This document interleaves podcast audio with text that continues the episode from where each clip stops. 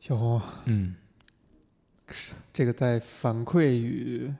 刊物之前啊，嗯。嗯咱们先讲一个很伤感的故事。这个不宅这个播客呢，啊，在一开始是在这个荔枝 FM 上边提交文件，然后呃，荔枝 FM 提供服务呢是可以进行苹果 Podcasts 的托管、嗯 Podcasts。嗯，好好好，然后咱们托管了一阵儿以后呢，突然有一天发现它不自动更新和推送了，嗯很着急，是吧？我们广大的好几千万的听众 听不到我们的播客了，多伤感啊，是吧？还要自己刷新一下。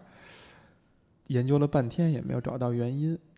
后来呢，作为咱们两个这个这个大学不是学理工科的啊，当然你算半个理工科啊，这个背景的人呢，就想了一个嗯土办法，就是咱们换个平台嗯啊。我们之前也是在这个喜马拉雅 FM 上面提交，然后我们就在喜马拉雅上也提交了一个呃申请 Podcasts 托管服务。嗯申请，然后人家就给通过了。然后不一样的呢是荔枝这个 Podcasts 呢，是它给你一个 feed，然后你自己在苹果那边去提交，相当于你是用自己的账户，呃，建账户以及把它的提供那个地址提交上去就可以了。但是，呃，喜马拉雅 Podcasts 呢是，它就把后边的一切都做了，但是它在它之前的使用说明里边并不是这么写的，所以在提交了喜马拉雅以后，我们突然发现，在荔枝 FM 上，是因为那个地址就是莫名其妙的在跟苹果提交那个是变得不一样了。只要把地址更新一下，那 Podcast 就正常的开始更新了。然后一段时间以后，就发现苹果 Podcast 上面有两个不宅，两个不宅。这个时候呢，面临的选择呢是说我们停掉哪一个。当时呢，这个在脑子进水的情况下呢，觉得是，既然荔枝这个是我们自己提交，我们更有更多的把控权。万一以后咱们是吧，有了上亿用户了，我们能有自己的空间上传了，我们还可以把地址换了，所以呢，就选择停掉喜马拉雅的。但是喜马拉雅呢，联系客服呢，客服是一个类似于机器人儿一样的一个组织，然后也没有给正向的很很明确的反馈，我就提交说我需要删除这个托管，仍然没有给我处理，于是我就用脑子进水的情况下自己进行处理，把播客从喜马拉雅上一个一个的调整、修改、删除，各种尝试，发现在 Podcasts 里边搜还是一样的。最后实在没办法，我就把所有的在喜马拉雅上的提交全都给删除了，发现仍然没有改变这个状况。哎呀，怎么办呢？我们相信这个，呃，我们聪明的听众们会经过搜索发现，对比这两个播客呢，有一个呢还在更新，有一个已经不再更新了，他们就能够聪明的知道选择哪个是是李逵，哪个是李鬼。嗯直到这个故事出现了一个高潮，就是我们突然发现啊，我们苹果首页给推荐了，是吧？值得高兴的事儿啊，咱们拍个手。之所以是高潮，这个事情是有一个翻转的，就是人家苹果首页给我们大 banner 推荐的情况下呢，这个 banner 居然链接的是那个已经不再更新的喜马拉雅的这个李鬼这个播客。哎呀，导致我们现在的心情十分的复杂啊，十分的过过山车一般。十分的纠结。嗯本来是一个非常美妙美好的事情，也算是一个阶段性的小成就，结果发现最后是这样。然后我们也进行了，比如说给苹果跟苹果爸爸进行联系吗？就是给人家提交反馈吗？说我们这个博客，呃，希望你推，呃，非常感谢你的推荐，但是希望你链接的是我们还在更新的那个博客，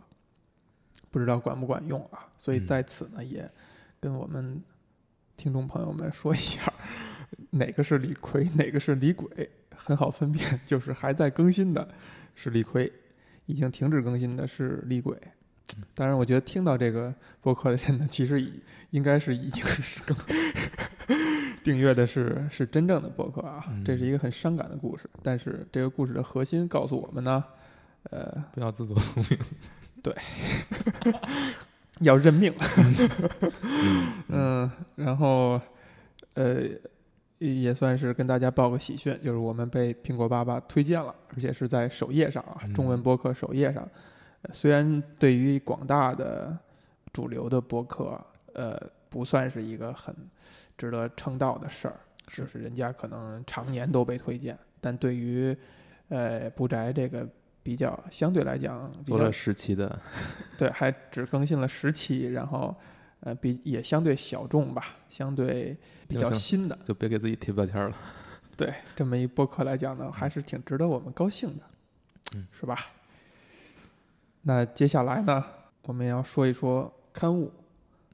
有一期号外，就是上一次的刊物之后是反馈。哎，这位朋友是在这期节目下边评论啊，但其实它指的是我们录乐高大电影的那期，嗯乐高蝙蝠侠大电影那期。哎，我又读错了，人家写的就是蝙蝠，注音写蝙蝠，然后破折号现代汉语词典第六版。不知道小红是读蝙蝠还是蝙蝠呢？读 Batman，读蝙，特此更正一下啊，嗯请这个想呃听着我们播客准备高考的朋友们，在考试的时候不要写成蝙蝠。原来我们的定位是这个 这个年龄层，我第一次知道。嗯，同样还是蝙蝠侠大电影这期，就是不宅零零六，我恨你直到永远这期下，一位叫 Forever Y Y 赤色彗星的朋友评论说，汤姆李琼斯的双面人就是出现在永远的蝙蝠侠里的哦。这个小红，咱们是不是澄清一下？嗯，其实不是澄清啊，主要嗯就是把这个事儿说清楚一点。说清楚一些嗯嗯，因为在诺兰的蝙呃蝙蝠侠三部曲之前有四部，呃，从八九年开始有四部呃四部蝙蝠侠的电影，八九年那版是嗯、呃、蒂姆波顿执导的，然后在里面其实已经出现了双面人的呃原型吧，或者嗯就是他还没有变成双面人之前的哈维登特，嗯哈维 dent，呃，这里边他是一个一个正常人类的形象出现的，嗯。嗯、但这个不是汤姆里琼斯演的，汤姆里嗯。琼斯演的是九五年的永远的蝙蝠侠嗯，Batman Forever，他在里面是出演了呃双面人，但这时候已经没有哈维登特，嗯呃，对这是在这四部电影里面出现的两两个双面人。然后有趣的是，八九年版的双面人呢，在乐高大电影里面是嗯给这个双面人配了音，他哎等于一偿夙愿，终于演了自己所饰演角色的另一面哎，这也算是一个小的轮回啊。嗯然后呢，我们非常高兴的是收到了好几封听众的反馈，嗯特别开心。对因为一直怀疑我们这么 old school 是吧？留个邮箱让大家写信，呃，是不是能够被大家接受？还发现还是真的有像我们一样顽固不化的朋友，呃，写信 像。像你啊，对，是像我像我一样啊。顺着刚才的呃刊物来讲，其实还有一封是关于乐高蝙蝠侠的感想的一蝙蝠封信。蝙蝠，邮件很长，是关于乐高蝙蝠侠的一些感想。然后我们请声音更好听的洪老师给大家念一念啊。这位朋友发件人，我们就不透露姓名了。这封邮件是这么说的：嗯，刚听完关于乐高蝙蝠侠的一期播客，有点想说的。其实，在我看来，乐高蝙乐高大电影和乐高蝙蝠侠是完全不同的电影，不管是从内核上还是受众方面。尽管他们都用了乐高作为载体，作为一个乐高的粉丝，我很喜欢乐高大电影。嗯，很多原始的乐高元素、乐趣都有展示，还有像拼装大师，这些都是很能触及到乐高粉丝内心的东西。嗯这是一部关于乐高的电影，只要是玩过乐高的人都可以沉浸其中。而乐高蝙蝠侠从本质上来说，已经不是一部关于乐高的电影了，这是属于蝙蝠侠的电影，借助玩具这种特殊形态来对老爷进行戏谑调侃，进行解构。所以，作为老爷的粉丝，这部电影我依然看得很带劲。乐高蝙蝠侠，我在电影院看了三次，都和属于不同的群体的朋友们一起看。他们的反应也大相径庭。首映呢是同几个对美漫有一定了解的朋友看，大部分时间都是笑得稀里哗啦，很投入。第二次是和一起玩乐高长大的朋友们看，他们全程似乎没有什么反应。他们说这是因为里面并没有很多他们想看的关于乐高的东西，除了姥爷的大机器拼装起来的时候会有点感觉。哎，第三次是带着九岁的侄子去看的，他没有玩过乐高，也不太认识蝙蝠侠。这部电影对他来说确实没有什么吸引力，很多梗他都看不懂。小孩就想看打戏，而影片大部分时间都在展示姥爷的嘴炮。我觉得这也可以侧面解释一下，为什么乐高蝙蝠侠在拥有一个相当不错的完成度的情况下，北美票房不及预期，内地市场也成了一个哑弹吧。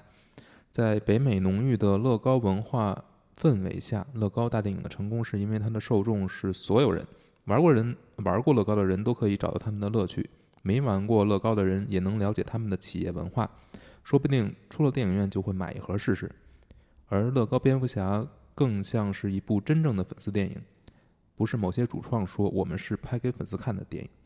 这部电影的观影门槛挺高的，首先必须要了解蝙蝠侠，还要了解蝙蝠家族、一众反派们、正义联盟，了解 DC，甚至要对于华纳旗下所有的 IP 电影规划有一定的认知，才能真正的欣赏到电影的全部魅力。大部分路人并没有这样的观影知识储备，所以当他们看完后，很难去享受电影的乐趣。或者大部分人直接选择就不看了。哎，你最后一句嘛，希望老师们身体健康，天天开心哦。好喜欢你们的播客。哎呀，最后一句最关键。那个这封信非常长，对我读读完之后，我发现我确实是念蝙蝠侠，确实念蝙蝠侠。哎呀，果然是不愧是一个宏大编辑啊，是吧？这这封信呢非常长，但是呢写的很有条理，呃，思路很清晰。我觉得这也是写邮件。的一个好处，甚至比我们录播课要清晰的很，思路要清晰的很多很多。然后这一封邮件也很有意思，他把我们在播客里边说到的一些事儿呢，讲得更呃归纳的更清晰了，而且也很也很有见地。嗯，我觉得他是从另一个视角来看这件事情。咱们在呃录节目的时候，其实是没有就是玩乐高的这个人。的这个玩家的这个视角，但我觉得它是一个很好的补充。嗯，我们自己不玩乐高，然后，所以我们对这部电影的理解可能缺乏这样一个角度。嗯，这位朋友提到了他带了三拨人去看这个电影。嗯，小红，你好像有类似这样的经历，就比如说你喜欢的一部电影，你会很愿意带不同的朋友一起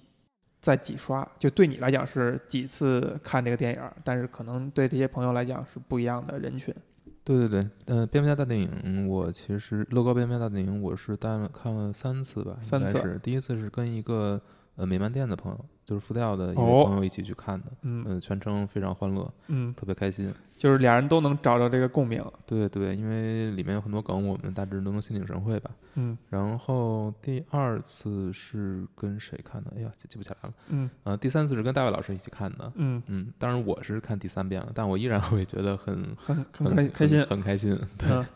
你你觉得这个一个喜欢电影，你去带不同的人去看，是一种？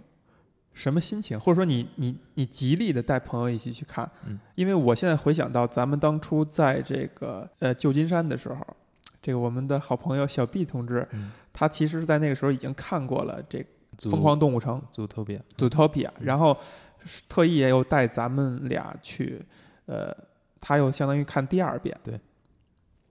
我好像很少有这样的经历，嗯，就是这是怀着一种什么样的心情呢？肯定不是进去睡觉的心情。我觉得心情就是，首先我看这部电影肯定是我自己不反感，而且我我是觉得他只愿意多次看，就是他有细节可以让我再再去每次看有不同的感受、不同的发现，这个是一个前提。第二就是我觉得这部电影本身的水准是，你观看它肯定是会很有收获的，不管是观影过程中的愉悦，还是观影之后的这种呃回味啊，我觉得这一点是。嗯，是一个必要的。另最最后，就是因为你确实是嗯特别喜欢蝙蝠侠这个角色，嗯，所以你希望有更多人能够去看他，去了解他。好，我们再看下一封来信啊，上来是说二位老师辛苦了。呃，这封邮件不是交流观点的，而是提出疑问。呃，首先呢，他先说我要怼上次反馈里边那位听众，那位听众指的就是说，呃，只想听红的声音，看红的文字，不想听绿的声音，看绿的文字。当然，我觉得那位朋友其实也是一抱着一种开玩笑的心态啊。嗯他说，呃，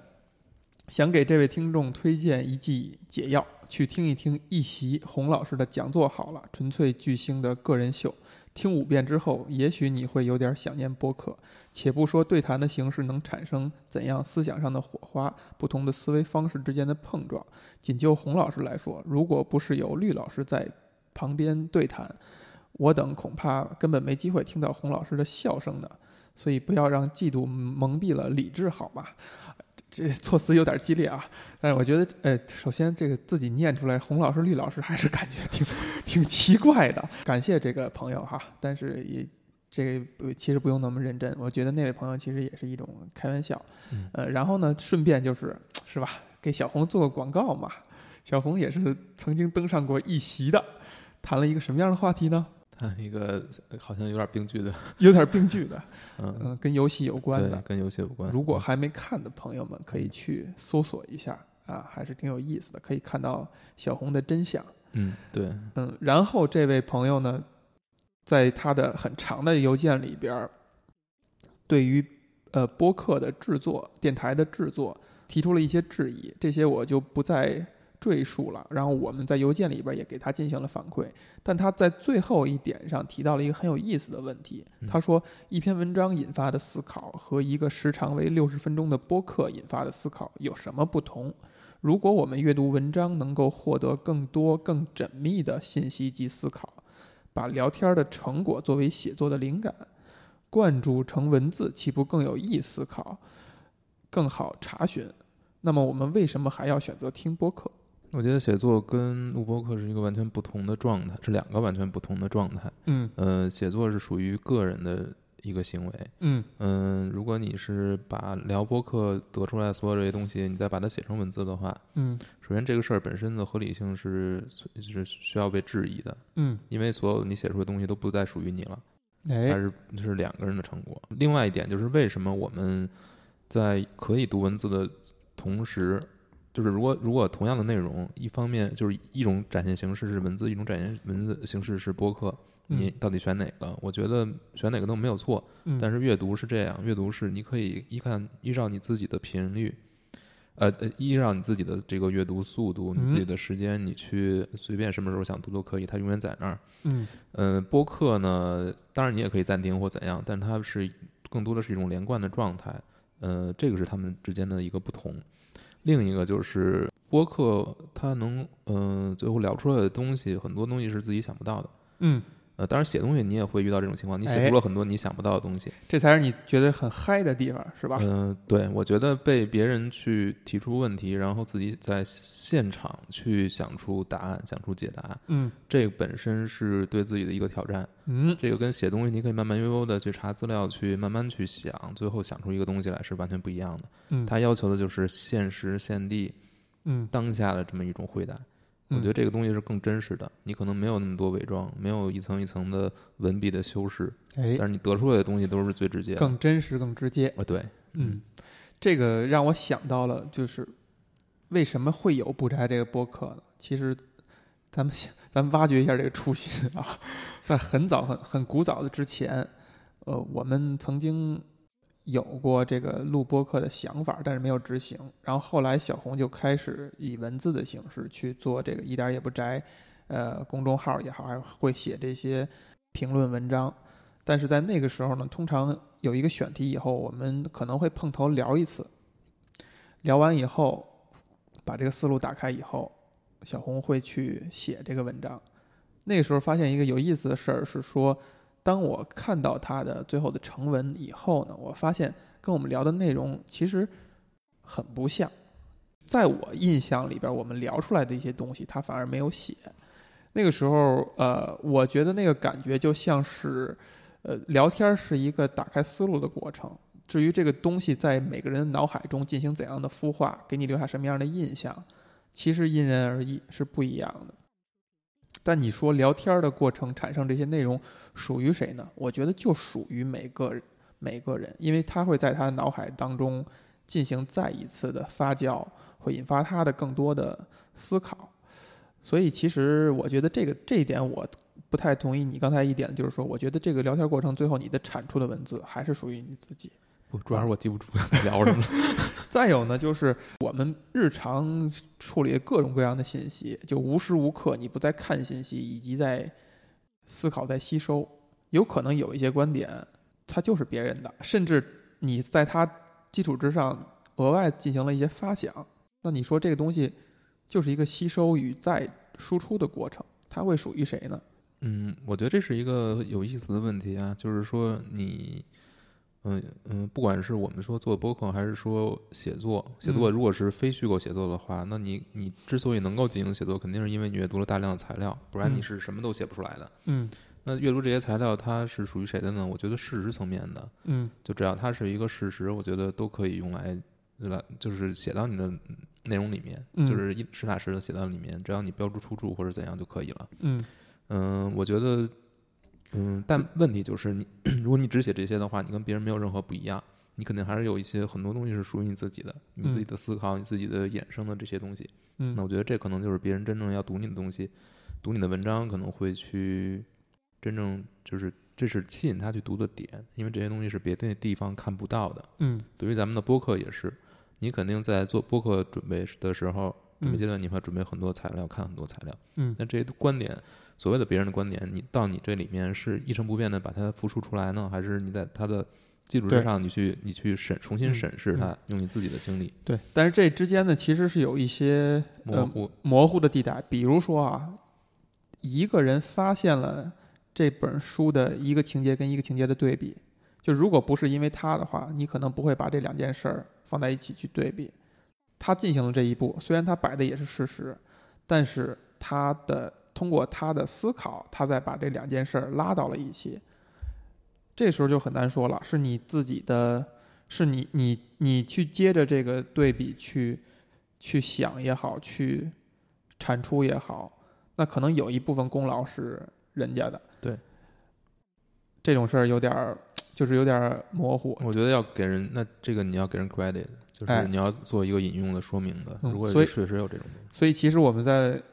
聊天的时候也，我们基基本上注意的就是说，如果这个东西是看来的，至少会说，就是有人提出这样的观点，嗯，而不会把它完全揽到自己身上。我觉得这也没有对我们来讲也没有任何的意思和意义。当然，这个在录播课中可的过程当中，可能让听众觉得比较烦躁，因为对于他来说是一个冗冗余的信息。嗯，但我觉得是必要的，还是必要的。对对，你知道在音乐领域哈，在这个写歌。就是我们经常能看到说谁谁谁的这歌抄了哪哪哪个歌，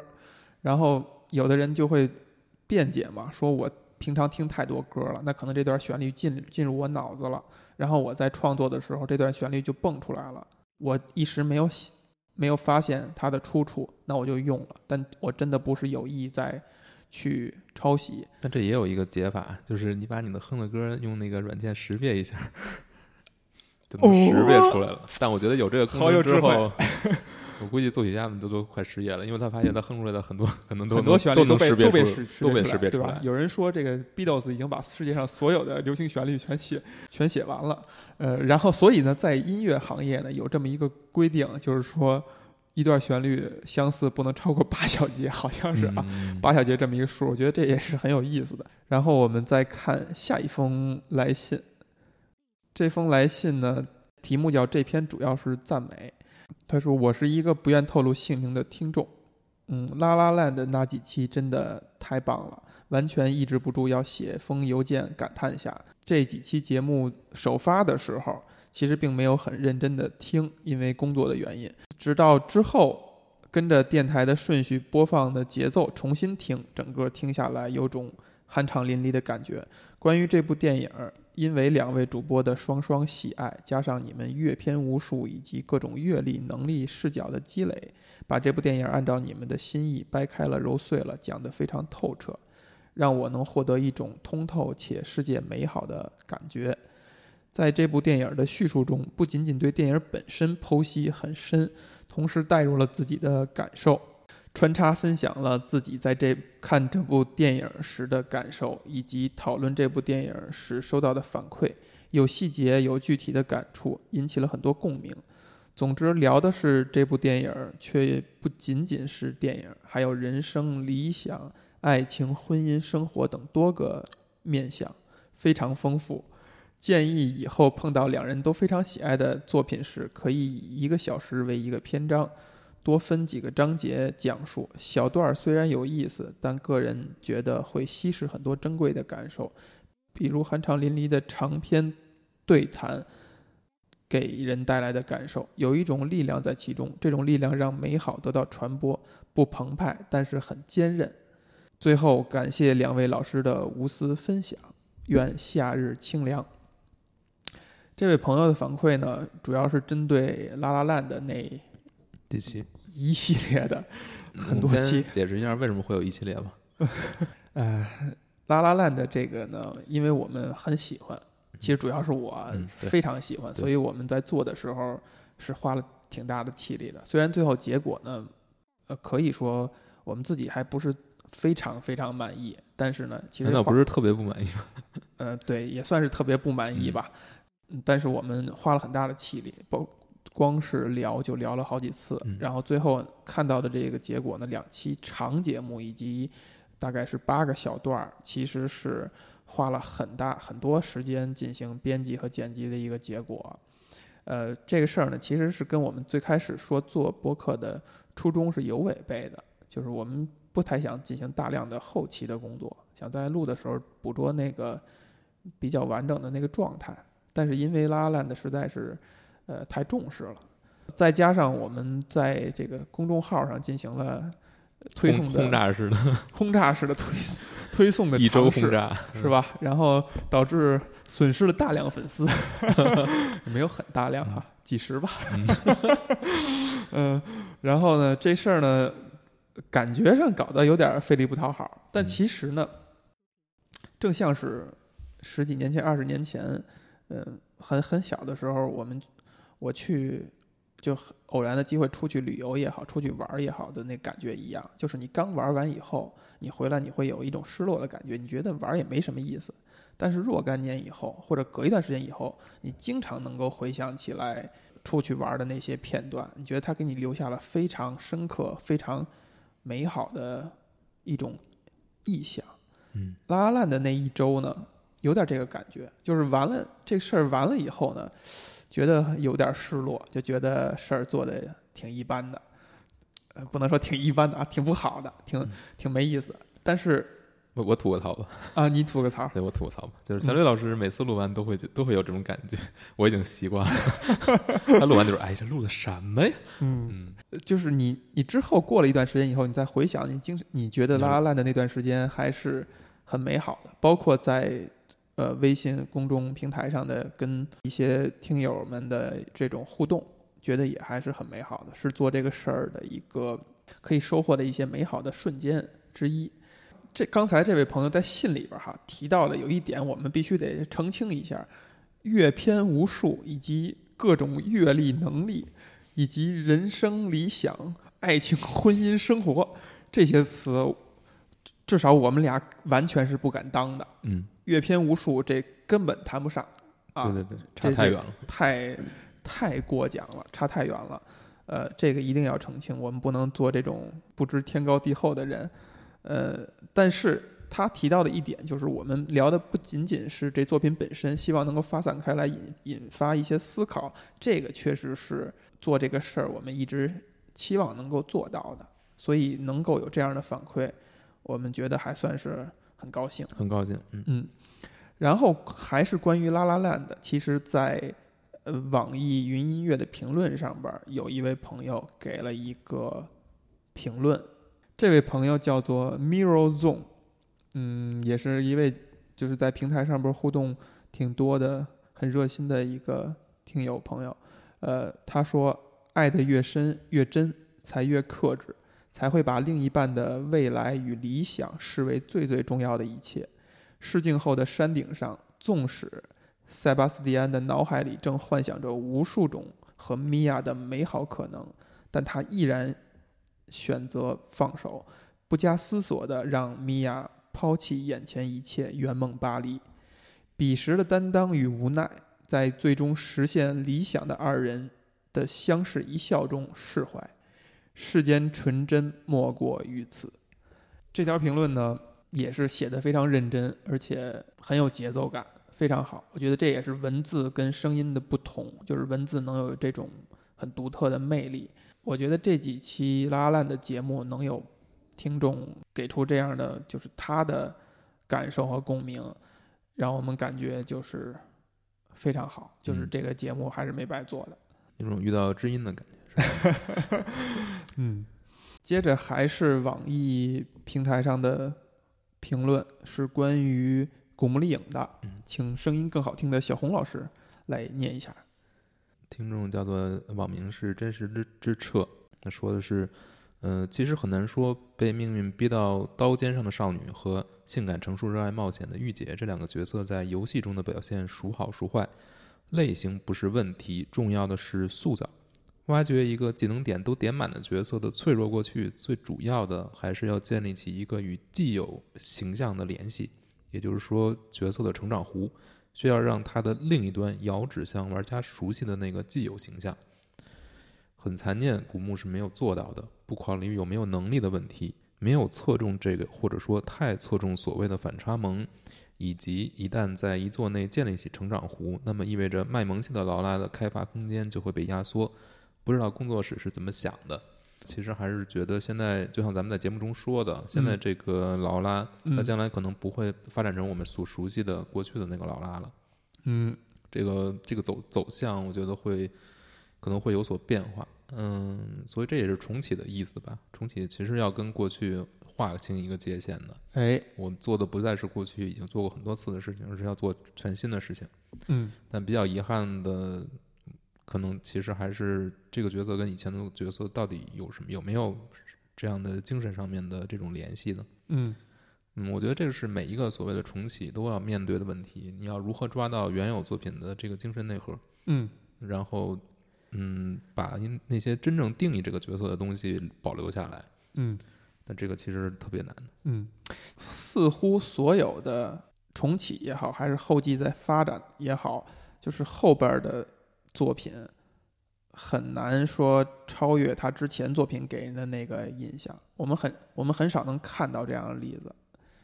这个可能是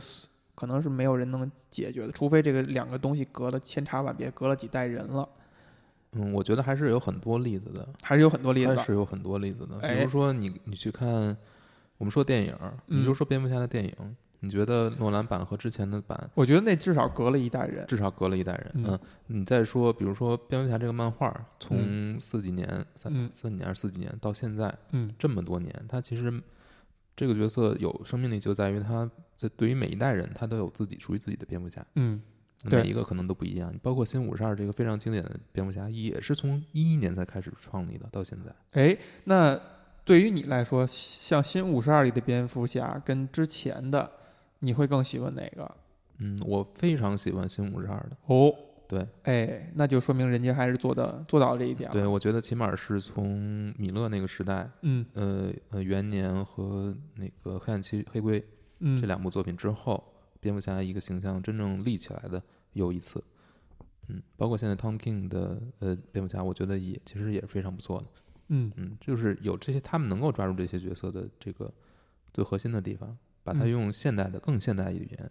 把它重新表达出来。我觉得这个是可以做的，不是不能做的，但是确实需要一定时间。后边呢还是网易平台上的评论，关于号外大卫来了不让走这期，一位朋友说听着氛围有些沉闷啊。嗯，我回想啊，这期节目可能咱们聊的是手机游戏，嗯所以提到手机游戏呢，因为好像这期我之前想把它命名为，呃，一提手游就叹气，因为确实是这个在剪辑这期节目的时候给人的一个感觉，就是那期我们好像有点苦大仇深的，有点儿这个，主要嗨的部分都被你剪掉了。哎，有可能，有可能，所以这个手机游戏这事儿还是让我们很很伤感的一个事情哈。对，嗯，包括我们之前其实有一期没有放出来，一直，哎，对但现在没有放出来意义了，因为那个我们在谈的那个游戏已经从我的手机里消除了。但是又回到了我的手机里。哎，嗯希望有朝一日我还是能放出来，那期节目还是可以抢救一下的是吧？嗯嗯，至于是什么呢？先卖个关子哈。另外一位玩家在不宅零零七老麦年糕金刚狼这期下的评论是：其实以前的起名方式挺好的。哎，小红，以前咱们是以前指的是多以前呢？以前就是这个我们重启重启播客哎，我们也重启了，我们也经过了一次重启，我们也是吧？也对但我们重启之后对重启之后出现了平行宇宙，出现了两个，出现了李逵跟李鬼，嗯，是吧？其实不是李鬼啊，也是你弄的，也对，也是我弄的。嗯，所以呢，嗯，以前是怎么命名的呢以？前的命名方式呢，就是很简单的，我们聊了什么作品就是什么作品的名字，嗯而且还是英文名字，嗯嗯哎，对所以现在这种呢是换了一种，嗯，是吧？我们还特意追求个七言，然后嗯追求一个韵脚之类的，对，就是一切都是以评书的方式来来走的，哎，一切都是以评书的方式。嗯哎，这个事儿让我想到了伟大哲学家我我老妈 说过的话：有喜欢孙猴的，就有喜欢猪八戒的，嗯是吧？就像刚才呃上一期提到的那位说。呃，喜欢红的声音，不喜欢绿的声音的是吧？有喜欢孙猴，就有喜欢嗯猪八戒绿老师迷弟是吧？为什么是迷弟呢？但是呢，鉴于洪老师的这个我们要做民族团结嘛，所以只能我认领猪八戒，他是孙猴了。然后呢，哎，非常高兴，我们在虽然我们在上一次反馈的时候强调大家哈，你们怎么没有领悟到呢？我们强调了让大家去 Podcast 上边儿去打五星去留言，嗯呃，我但是我们喜获了一条五星评价以及一条留言。这位朋友呢，署名是 Mr. M G R G X Y，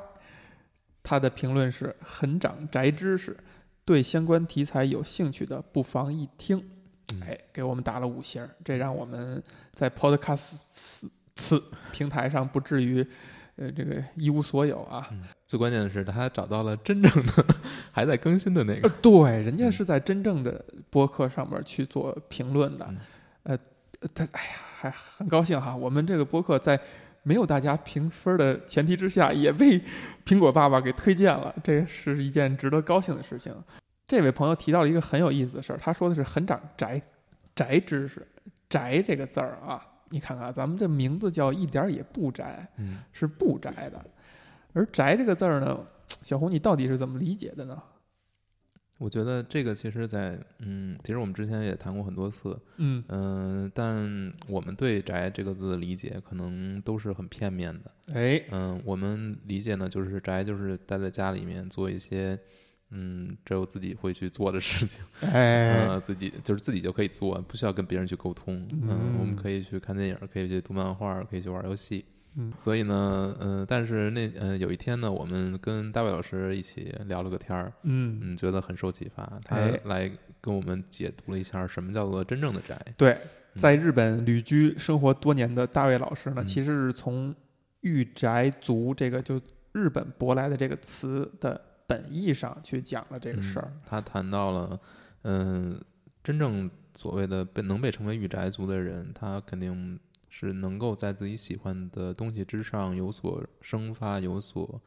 再创造再嗯创造，嗯肯定包含了创造。嗯呃这个我觉得是一个很就是发人深省的地方。嗯嗯，我觉得我们所要在做的事情，其实也是这个。嗯就是一方面，我们可能会把我们觉得有价值的东西介绍给更多的人；另一嗯方面，我们是在这个介绍过程当中，在创造了属于自己的内容。嗯，嗯，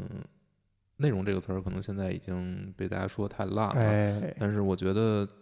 内容背后是什么？内容背后是你对他的思考，嗯这个东西是在作品之外的。嗯，嗯，